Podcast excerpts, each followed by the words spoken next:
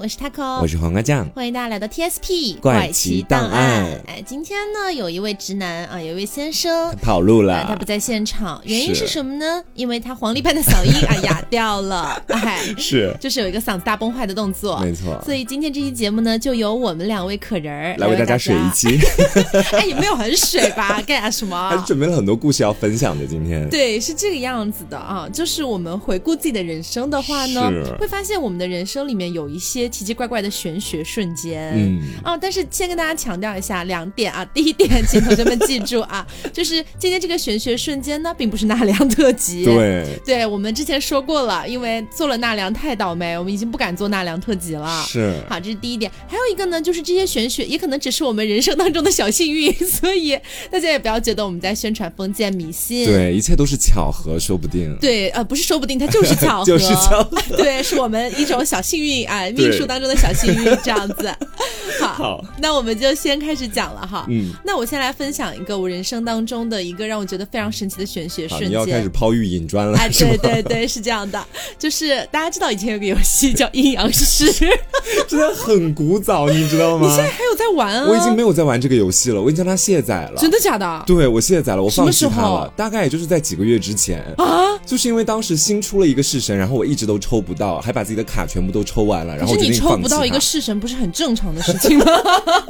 虽然很正常，但那次真的很努力，很努力都没有抽到。你有充钱吗？我为充了它很，多钱，其实充了多少？如果你单单只是说那一次抽卡的话，我大概就充了小一百多块钱，没有很啊多。 那也还好吧但是我总体加起来，在阴阳师里面充了大几千是肯定有的。嗯，哦那跟那个式神有什么关系？就是每一次都抽不到，每一次都要充钱，我受不 了。好，那我来说一下我在阴阳师里面的一个奇奇怪怪的小欧气。嗯，是这个样子的，就是那一次的话呢，是因为我玩阴阳师这个游戏也玩蛮久了，当时大概对有他比我还早玩，对其对实对，我当时玩了大概有一两个月了吧，嗯我连一张 SSR 都没有抽 到，哎，然后我当时就非常的愤怒，我就觉得说为什么为什么就我抽不到，身边人全都抽到了大，家都骂你是非洲人，对我当时甚至帮铁铁抽到了他人生当中的第一个 SSR，而我自己是还没有，你知道吗？然后我当时就非常生气，然后我就看网上说，当然其实他们是开玩笑的，嗯就是阴阳师不是可以语音抽卡吗？对然后就说语音抽卡的时候骂丁磊，就是网易的老板，你知在道我吗？ 们节目要在网易云上传的。没有，这只是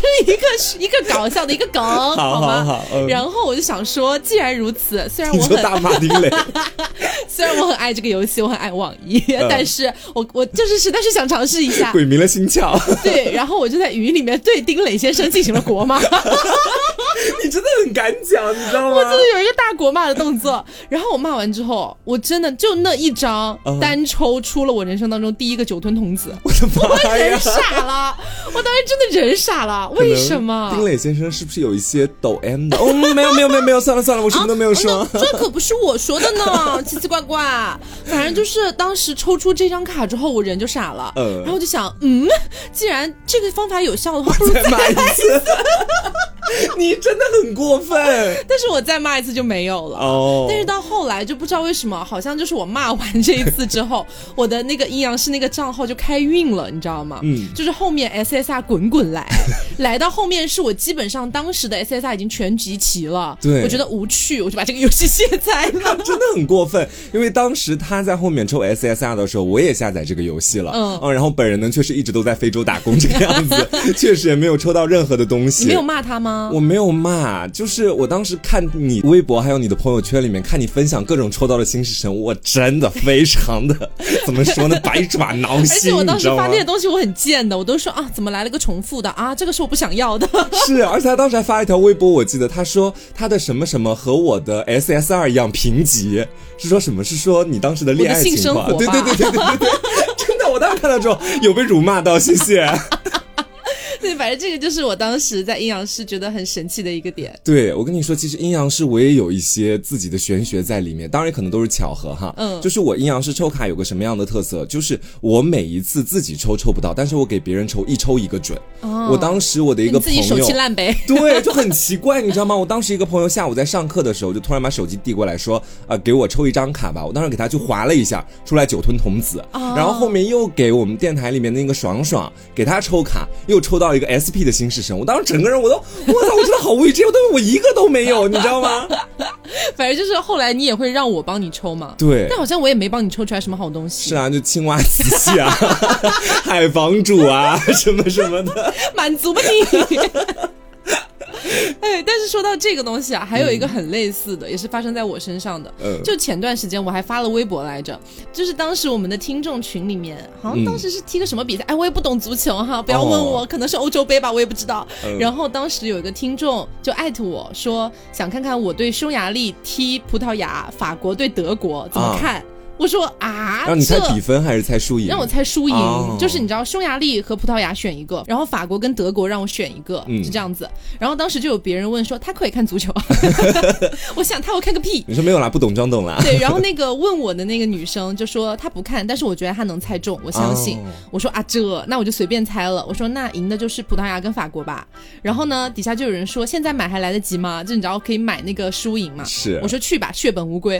结果没有想到第二天我两组都猜对。我看到你发朋友圈了，我我吓当时也很死惊吓。我真的吓死，因为我觉得如果我只猜了一对，对吧？那就是只是百分之五十的概率，对我蒙一个能蒙对，可是我两组都蒙对，他当时我看到之后，我整个人我就想，你会不会缔造一个百万富翁出来？就是我要买什么东西 压得住很大或者我什么我的。当好后悔，为什么我没有瞎猜之后，我顺便去买个几块钱，说不定能是赚一点。我当时看到之后，我真的吓到，而且我觉得你就是在很多时候那种怎么说呢，就是在游戏，还有在这种你可能不了解领域，你的玄学非常的对灵验。对，就是这样子，我也觉得很奇怪。就是那我接下来再来分享一个我自己跟玄学相关的故事，好吧？好就是在我大概高中的那个时期，在我们当地，我奶奶嘛，她可能会信一些山上的神灵或者什么 的，啊，我大家可以明白理解，老年人可能有的时候比较信这些东西。嗯嗯然后在我们当地有一座山，山上有一座庙，里你要面有呢一个老和尚，可能有和尚吧，里面反正是有一棵千年古树，你知道我以是一为棵千年老妖、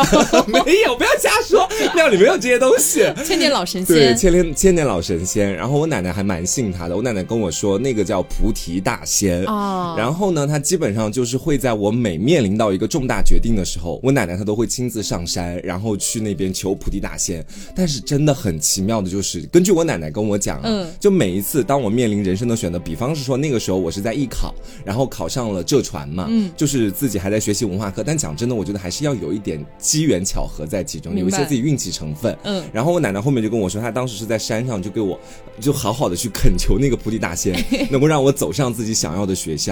然后还有之后的不少次，就比如说我身体在当时在杭州这边出了一点问题，嗯然后我跟我奶奶说了，我奶奶之后又去求那个菩提大仙，真的就是那个那个感冒，我觉得原本可能需要花比较长线的一个时原间，来只是感冒啊， 对我以为是什么严重的问题没有，没有呢。什么大病，我没有得性病啊，朋友们。 总而言之，就是当时原本我觉得需要花很长的一个时间去慢慢恢复的一个感冒，嗯然后在当时基本上几天就好了。虽然我觉得说这也是有巧合的成分在里面，但你但是这种巧合多了之后，你就会觉得，是不是可能也有一些菩提大仙 对他在暗中协助我的那这样的一个就是概进行一念，个庇佑的动作。对，然后后面我回家之后，我也自己上山去求了那个菩提大仙，是真的那棵树非常粗，嗯非常壮。然后呢，我就在下面许下一些幼稚的愿望，比如说得到一个男人呐、跟他终老啊，诸如此所以类这个的。有实现吗？好像没有到现在，我觉得他可能是不太喜欢同性恋这样 子，菩提大仙是孔同是吧？对，或者是他比较喜欢我奶奶，所以说我奶奶求什么灵 什么。那你就让你奶奶去帮你求 啊！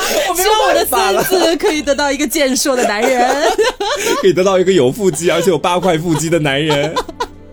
总而言之，后面我也不敢跟他讲这个，但是我自己真的隐隐的有想再去求一下。其实是一样的，我外公外婆他们也很信的，就是嗯每一个农村地区，它一定都会有一个传说很灵验的一个寺庙，是对吧？然后像你说的，包括什么艺考的时候啊，高考的时候啊，像这种人生重大转，像这种容，像这种人生重大转折。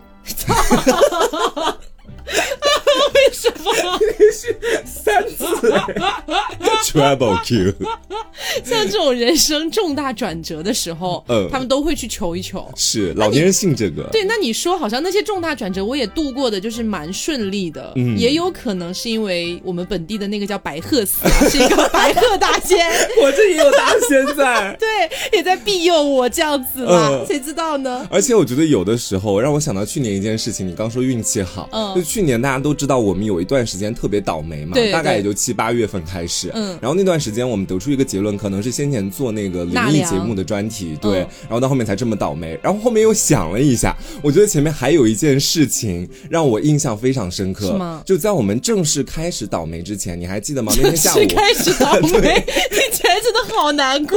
你还记得吗？那天下午，我、你、大仙和刘总，我们四个一块儿出去看房子，嗯那段时间要搬家了。对哦然后我们就在外面聊天。我们两个呢，我跟他过两个小贱货，你知道吧？就突然开始聊起来，说：“哎，我觉得我们人生吧，就是很多时候这个运气都挺好的啊，不管是高考啊还是什么的，我们基本上都能顺利度过。哎，有的时候说不定就是有什么在庇佑我们两个。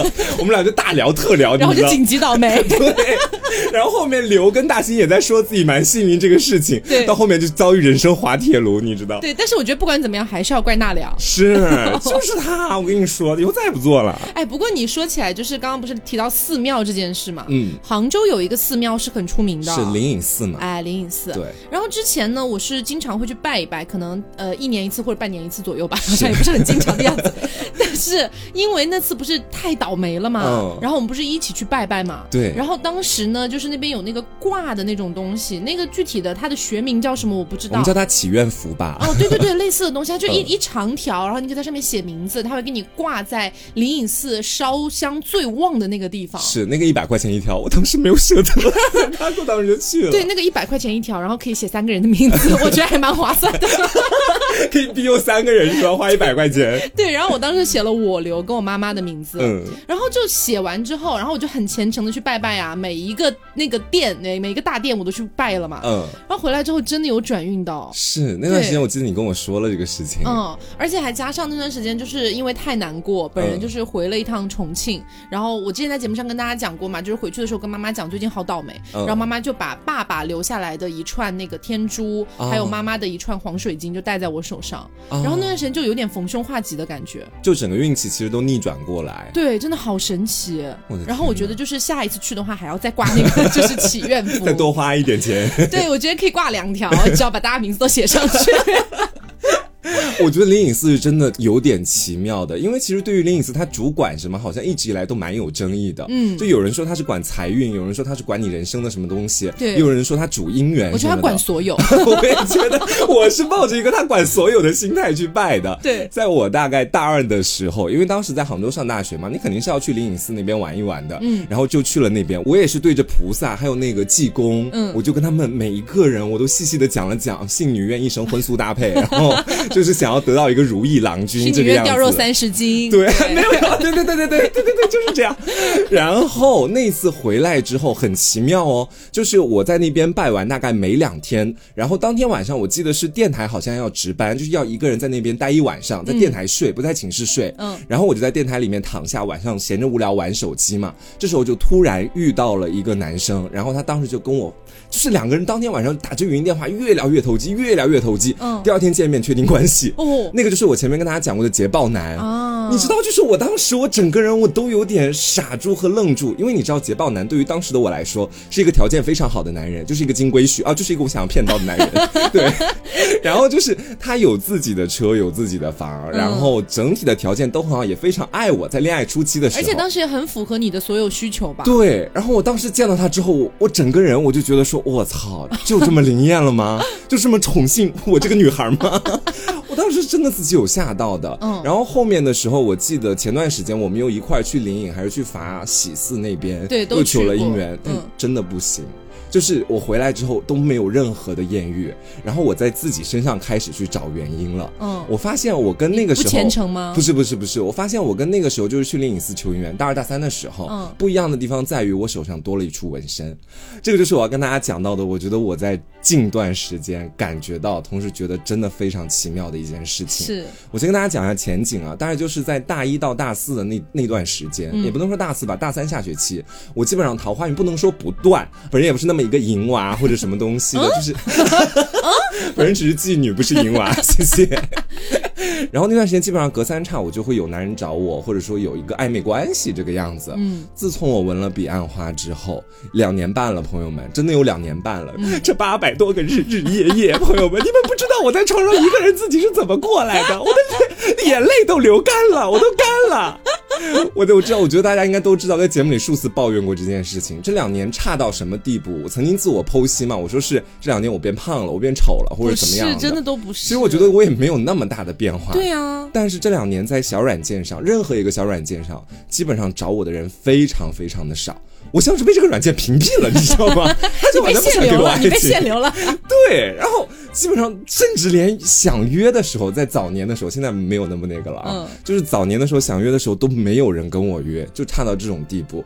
然后我当时想纹这个彼岸花，是因为我我跟大家说初衷，你们不要笑我，就是我还蛮喜欢阴阳师里面彼岸花这个是谁的， 因为当时看画的特别 漂很瞎亮。哎，这很瞎哎。 然后我又觉得彼岸花这种花开的特别好，我特别喜欢它的那个长相，怎么说呢？嗯然后就自己大概脑补了一下一个纹身的形状，就哦找就纹了身个师。十蒜儿， 对，不要瞎说。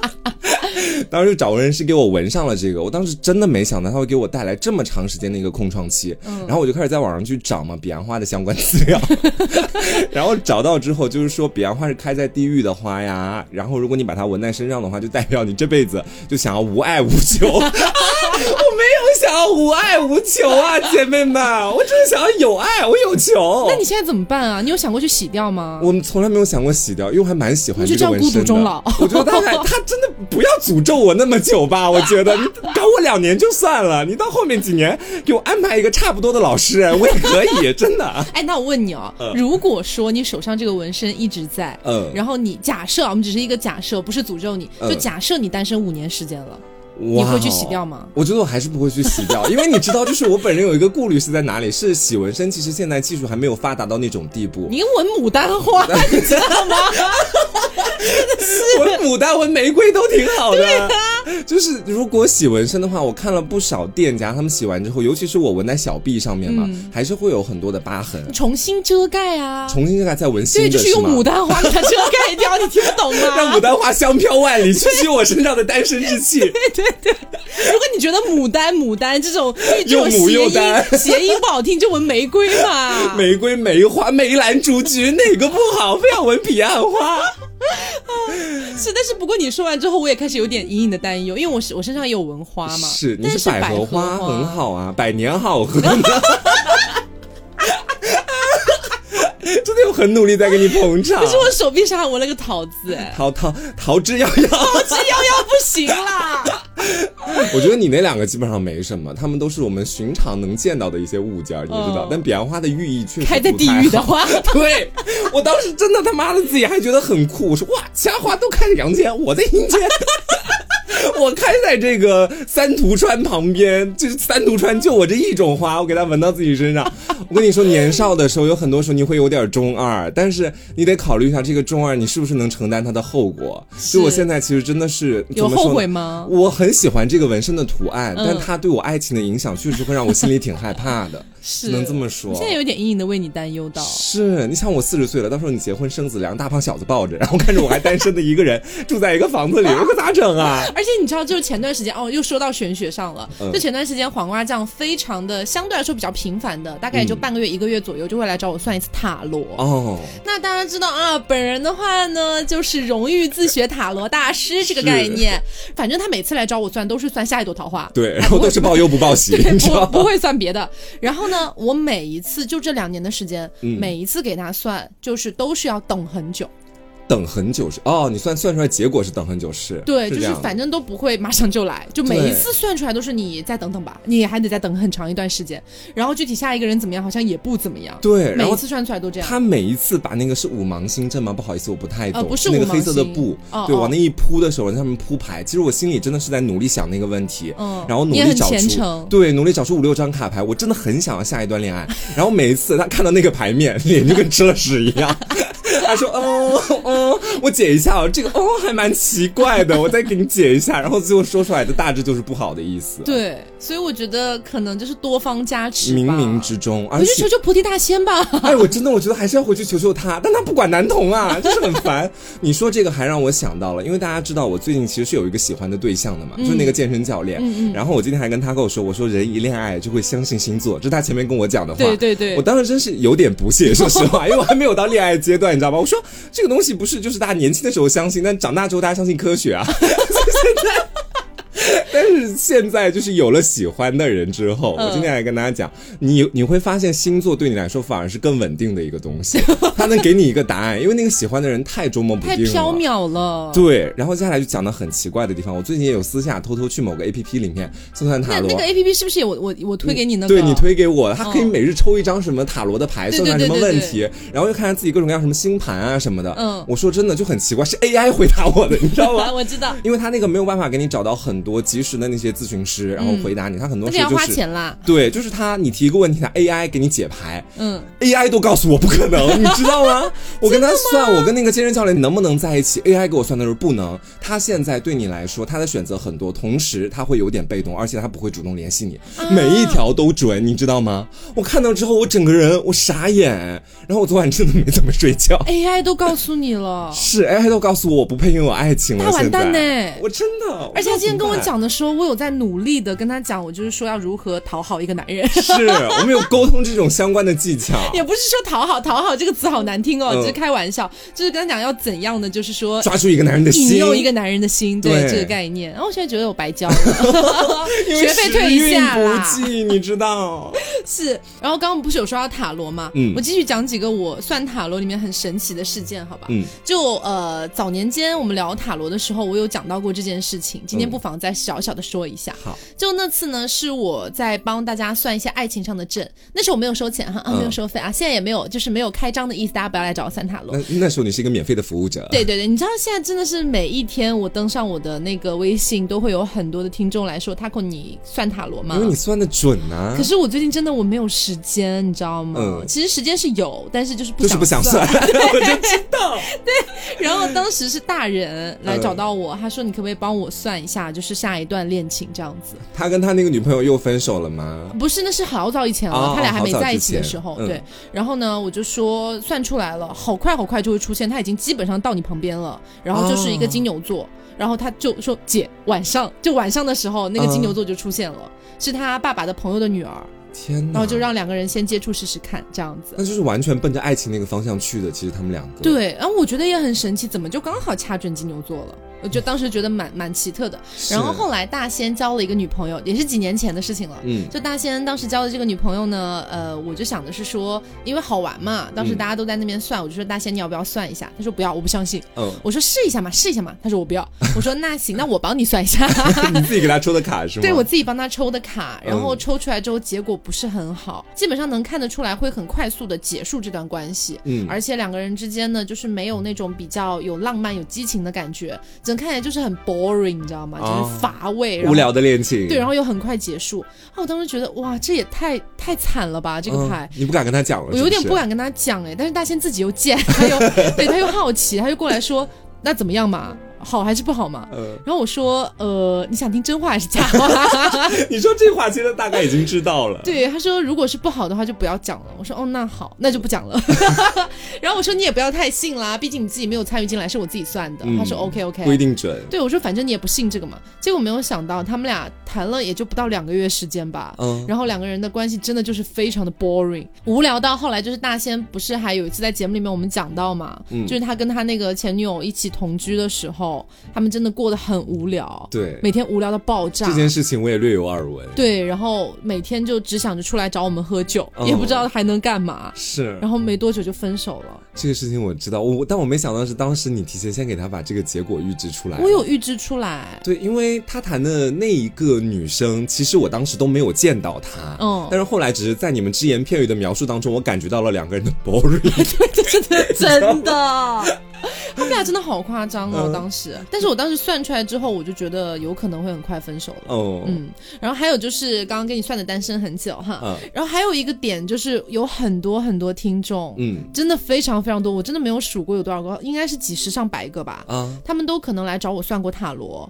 然后可能算的是不同的问题等等的，嗯但是来还愿的真的很多。就反馈都很好，其实对，也不能说百分之百反馈好哈，嗯这也跟你自己的虔诚与否有关系啦，不要全怪我一个人。 嗯对，但是那些来还愿的都是，比如说他们可能会来问我某个愿望能不能达成啊，或者是我喜欢的这个人我能不能跟他在一起啊之类的。嗯啊然后我算出来的结果，他们都会来还愿，就说你真的算的很准。天哪，我觉得很奇妙。但是我现在又很担心你算的很准，你知道吗？我算的不是，我跟你讲，就是你的那个牌阵啊，嗯准不准，它都已经准了，哦，因为我们已经好几年前就算过了。是已经单身两年半了，而且对啊之前就有预知。但是因为你知道，我每一次算下一段恋情，我都想着在未来能否有所突破。 但是，但是最近的这个结果让我觉得好像在未来有点无望这个样子。是，然后接下来我再来跟大家讲一个，就是跟梦相关的。我不知道怎么回事啊，就是从前我从来没有觉得梦对现实会造成很多的影响，因为我觉得可能都是大脑啊，在晚上的时候不知道想什么，然后再梦到一些东西。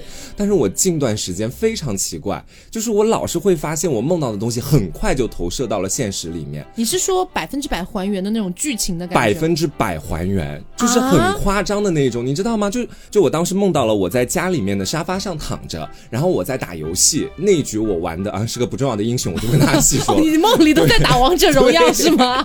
后来那一局输掉了，输掉了之后刘过来跟我讲了一下工作上的事情，然后我转眼就过去开始进行工作，应该是剪节目。当时，嗯我梦到的是这样的一个很日常的场景，嗯没有什么奇怪的。但是就是在其实几天之后，当天晚上我也是打完了游戏，我就记得前面那几个关键节点嘛，也是刘过来找我说了工作上面的事情，具体的内容我已经记得不太清楚了。但是后面我也是很快的就到我自己房间里面开始工作，就你知道这种感觉，我没有在骗大家，没有在做节目效果。嗯它最奇妙的一个地方在哪里？在于是你觉得这个事情好像自己做过一 次，这不应该是即视感吗？对，就是那种即视感，就但是这种感觉即。视感的发生是很正常的。怎么说？对，就是我之前看过一篇报道，就是说嗯基本上人类很多时候都会发生即视感，而且这种即视感很多时候是发生在你平常会频繁做的一些事情上就面比。如说我打游戏，对，是就吗比如说你打游戏，刘来找你说话，你回去自己剪节目，这都是你日常都会做的事。哦，它所可以能刚好重叠。对，当他们刚好重叠，或者你在梦里曾经梦到过的时候，你就会觉得，嗯，怎么发生了我梦里发生的对事情？那种但感其觉实太奇妙了。其实就是即视感，对，我不知道你们在生活里面有没有这种感觉，那种感觉就是我操，这事情我觉得我自己完全做过一遍，而且这脑子每里个有印象。人都会有啊，你也会有生活里面。每个人都会有的，哦。这就是即视感啊。其实还有另外一个就是细赶节，快弥补一下， 对，细节更细的一个东嗯西，就是我那个梦是我当天晚上和刘还有张老师一起出去唱歌，嗯，然后细节在什么地方啊？细节在最后点的是王菲的一首《水调歌头》，然后唱完了这个之后，我们就回去了。嗯恰巧前段时间真的就是我们三个人出去唱歌，啊，你们三个人出去唱歌没有带对，我？哎呀，你现在自己在外面住嘛， 有很多聚会你可能来不了了。 好啦好啦，对，然后出去唱歌之后，真的是最后一首哦，刚好就是王菲的那一首《水调歌头》，我永远记得那句歌词，最后是“何似在人间”。然后我当时听到之后，我脑子里又是嗡的一声，所以这首歌不是你点的，这首歌不是我点的。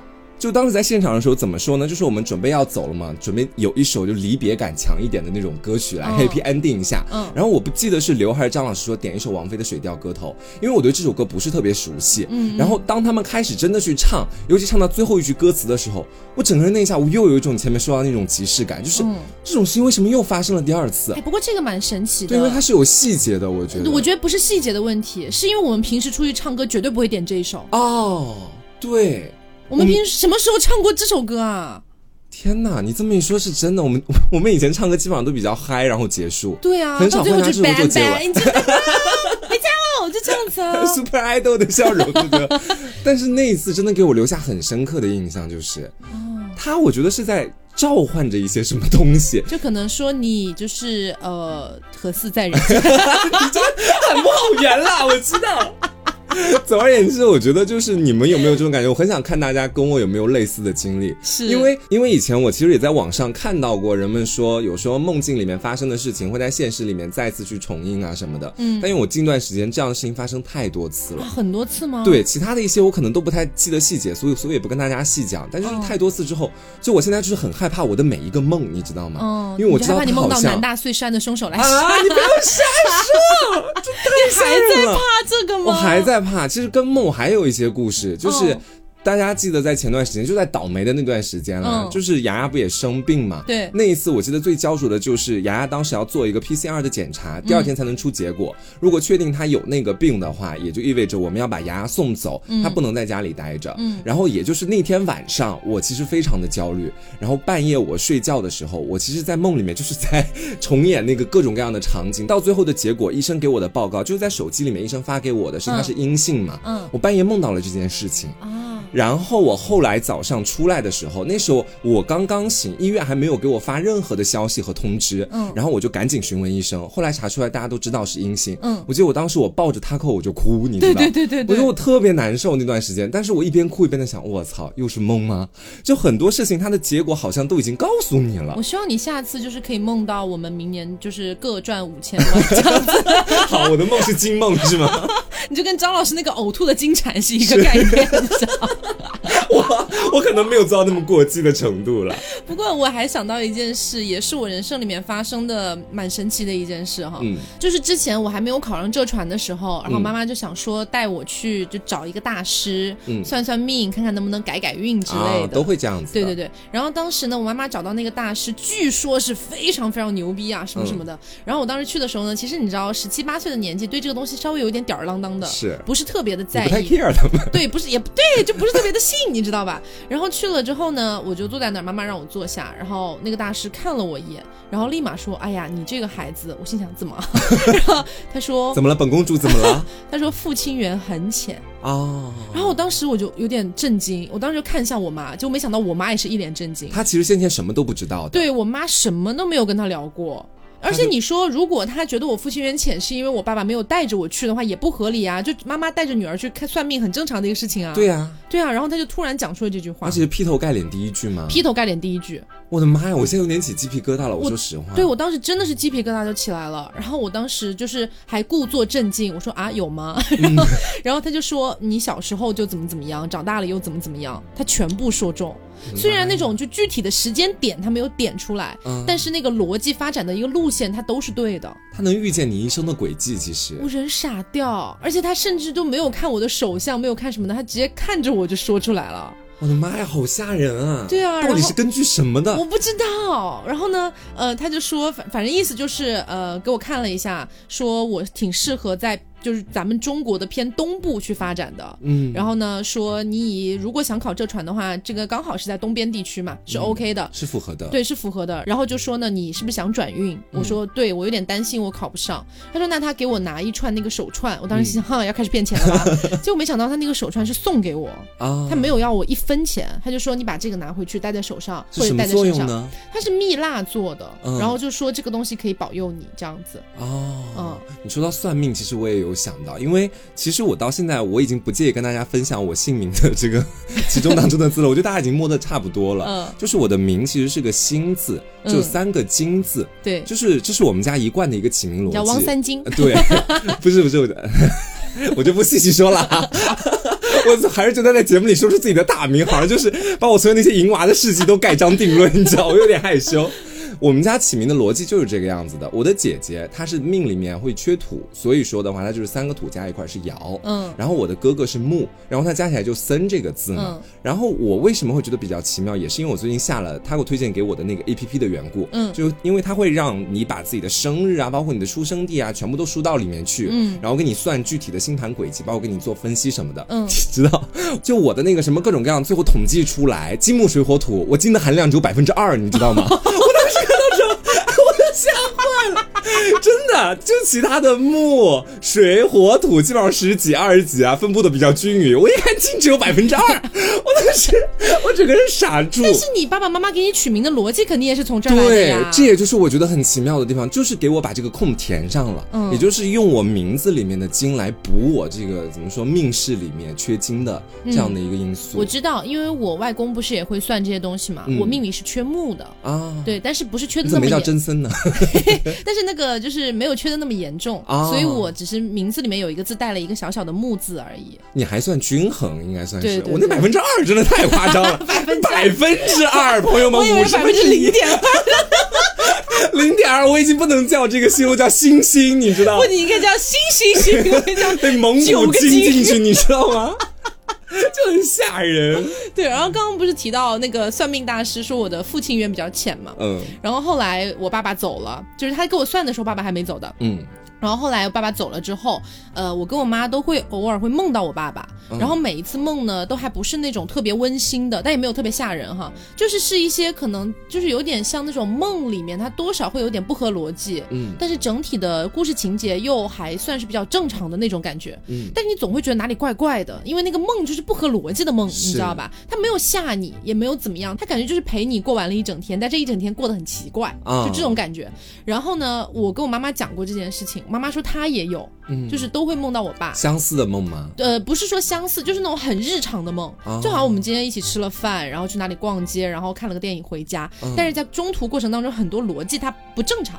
这种感觉，然后妈妈就说：“嗯，我也会经常梦到这种梦。”然后后来我以为我以为我妈就没有解决这个问题，但是嗯到大概就去年开始吧，我就没有梦到过我爸了。嗯而我就觉得呃蛮神奇的，就是我心里面哈，就是会有个自我慰藉，会想说，哦，那我爸爸是不是就是已经你知道，就是在另一个世界过得很开心啊，啊或者之类之类的这种想法。然后后来是呃前段时间我不是回重庆嘛，嗯然后跟我妈妈突然聊着聊着聊起这件事了，我说，哎，妈妈，你最近有梦到爸爸吗？她说，哎，我好像也没有梦到，哎，我说啊啊怎么回事啊？然后我妈才想说，哦，可能是因为去年就是我爸爸忌日的那一天，嗯然后他刚好回了趟老家，就是给爸爸烧纸嘛。嗯然后烧纸的过程当中，给我爸烧了几个美女去。 啊！对我妈说，给他烧了几个美女，烧了一个豪宅，烧了一个豪车，然后说好像从此以后就没有梦到过。你这为什么到听到最后有点像段子的感觉？ 不知道我当时真的都当真的哭笑不得，你知道吗？ 你知道为什么会以为你要走温情路线？就没是我原本想接的话都是可能是大脑想要去再重温一下跟爸爸一块儿相处的场景，所以才会让你梦到他。谁知道你们最后落点在这个地 方？但是我跟我妈当时就觉得蛮好笑的，嗯就是也不是说要亵渎我爸爸还是什么的，但是真的好像就是烧过之后他就没有再来 他就过不，需要作陪了，你们。他就可能没有那么怀念我们了 吧。但是你知道也蛮好的，嗯就是梦到不梦到，其实都都是两个层面的事情嘛。是就梦到他的话，会经常回想起他，然后有的时候还是会蛮难过，会哭的。嗯就甚至有几次早上醒过来的时候，我是就是哭醒的。嗯就是也不知道梦里面也没有发生什么好哭的事，但就是哭醒的。对，但是从那以后就没有再哭醒 了。爸爸过得很好，其实对，爸爸过得很好， 是你们一手让他过得非常的好。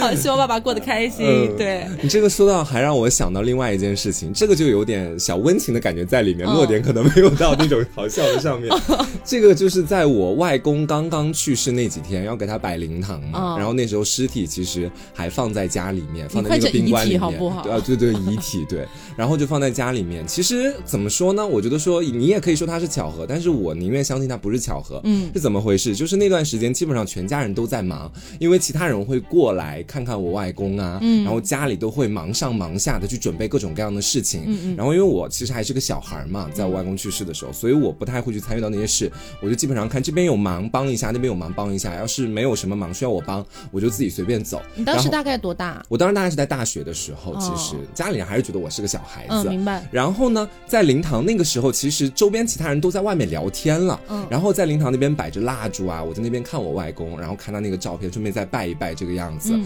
然后我就看到一只飞蛾飞进来，啊，你知道吧？其实我老家是有这种说法的。对，其实我在电视剧里面啊，包括是在网上看到其他人分享自己的经历，也有这种类似的桥段出现。但那天我是真的看到一只蛾子，大白天的哦，嗯屋子里也没有什么其他的蛾子一起飞进来，就那么一只蛾子，扑棱扑棱扑棱飞进来之后，在蜡烛旁边转了好几圈，然后呢，又在他的照片上停了下来。